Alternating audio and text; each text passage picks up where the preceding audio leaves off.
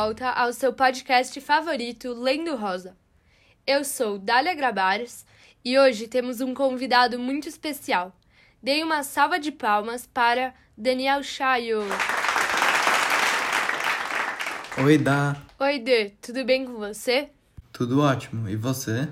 Eu tô bem também. Bom, iremos contar um pouco sobre o conto Tarantão, meu patrão. Nossa, é meu conto favorito. Como não gostar, né? Bom, a narrativa conta a história de um velho caracterizado por ser mendão, bravo e meio louco. Meio? Muito. O conto já começa com o velho irritado querendo sair cavalgando para muito longe só para matar seu sobrinho neto médico. Por que mesmo? Pelo que o velho fala, esse médico deu injeções e lavagem intestinal a ele. Coitado, o velho estava doente, mas mesmo assim fez questão de sair do interior e ir para a cidade em busca de vingança. E o seu cuidador, Vagalume, estava no seu lado o tempo inteiro, mesmo que seu patrão era grosso com ele. Amém. Amém. Ao longo do texto, dá para perceber um tom de muita raiva nas falas do velho. Mato, mato tudo. Mato magrinho, é hoje. Mato e mato. Mato, mato. Mato sujos e safados. Durante o caminho, eles acabam encontrando várias pessoas, das quais o velho chama, do jeito mandão dele, para virem junto. Tinha o ajudante do criminoso, felpudo, curucutu, giló, pé de moleque e outros ciganos. Barriga cheia, corta-pau, bobo, rapapé, gorro pintado e um cara anônimo. Lembrando que esses testemunhas, entre aspas, não batiam muito bem da cabeça, que nem o velho, por isso que seguiram ele. Depois de muito tempo cavalgando, eles chegam na casa do médico.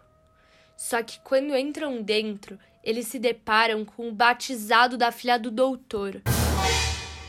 Esse é um momento muito importante da história, já que o batizado é a marca da oposição da vida e da morte, porque simboliza renascimento e vida no catolicismo.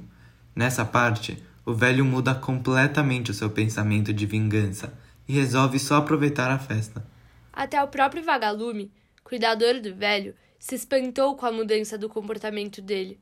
Ele disse: E a cara daquele homem que eu conhecia que desconhecia. Nossa, ele nem o reconheceu. Por fim, o velho acaba morrendo inesperadamente. Bom, o tema do enredo é principalmente turbulência, porque durante todo o conto o velho só pensava em matar. Deu para ver um peso muito grande de raiva nas falas dele. Mas o tema também inclui a harmonia restabelecida, pela forma de que o velho muda seu olhar e se reúne com sua família. Bom, o conto está em tempo cronológico e está em primeira pessoa, narrado pelo vagalume. Ele é apelidado assim porque podemos dizer que ele traz luz para onde vai. Ah, então o nome Tarantão também tem um significado por trás.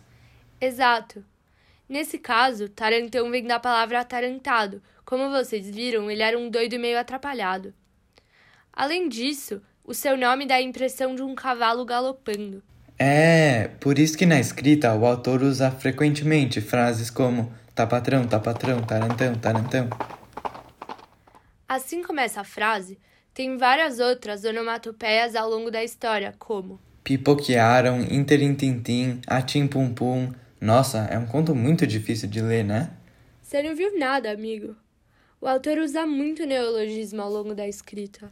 Verdade. Ele inventou palavras como suspa, smart, esmolambo e muitas outras.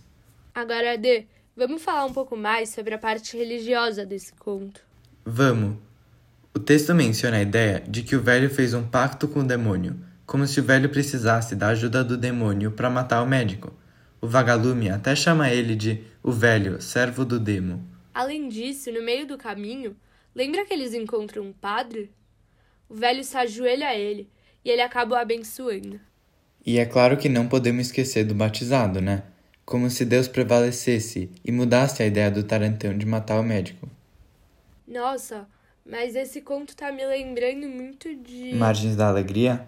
Sim, a forte ideia da vida e da morte que são muito marcantes na história, né?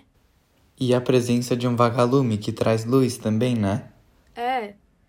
Eu também tava pensando em. Famigerado? Sim. Os reféns, o médico, os cavalos, o velho bravo, que podemos comparar com a personalidade de Damásio.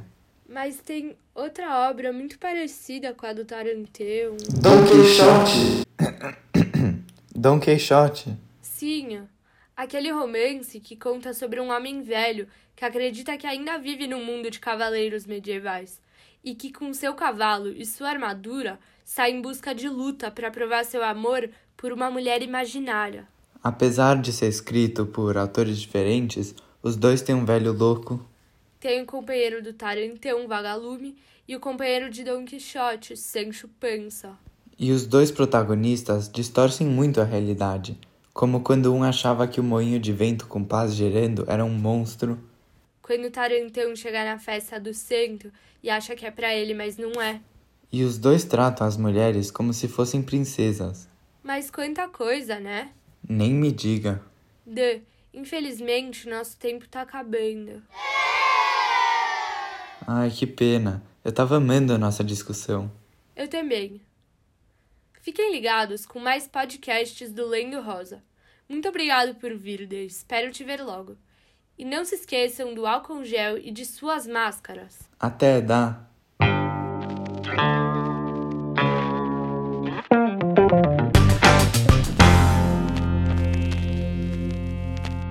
Podcast patrocinado pela melhor professora de português do primeiro ensino médio na escola Biblioteca Bruna Silva. Obrigado.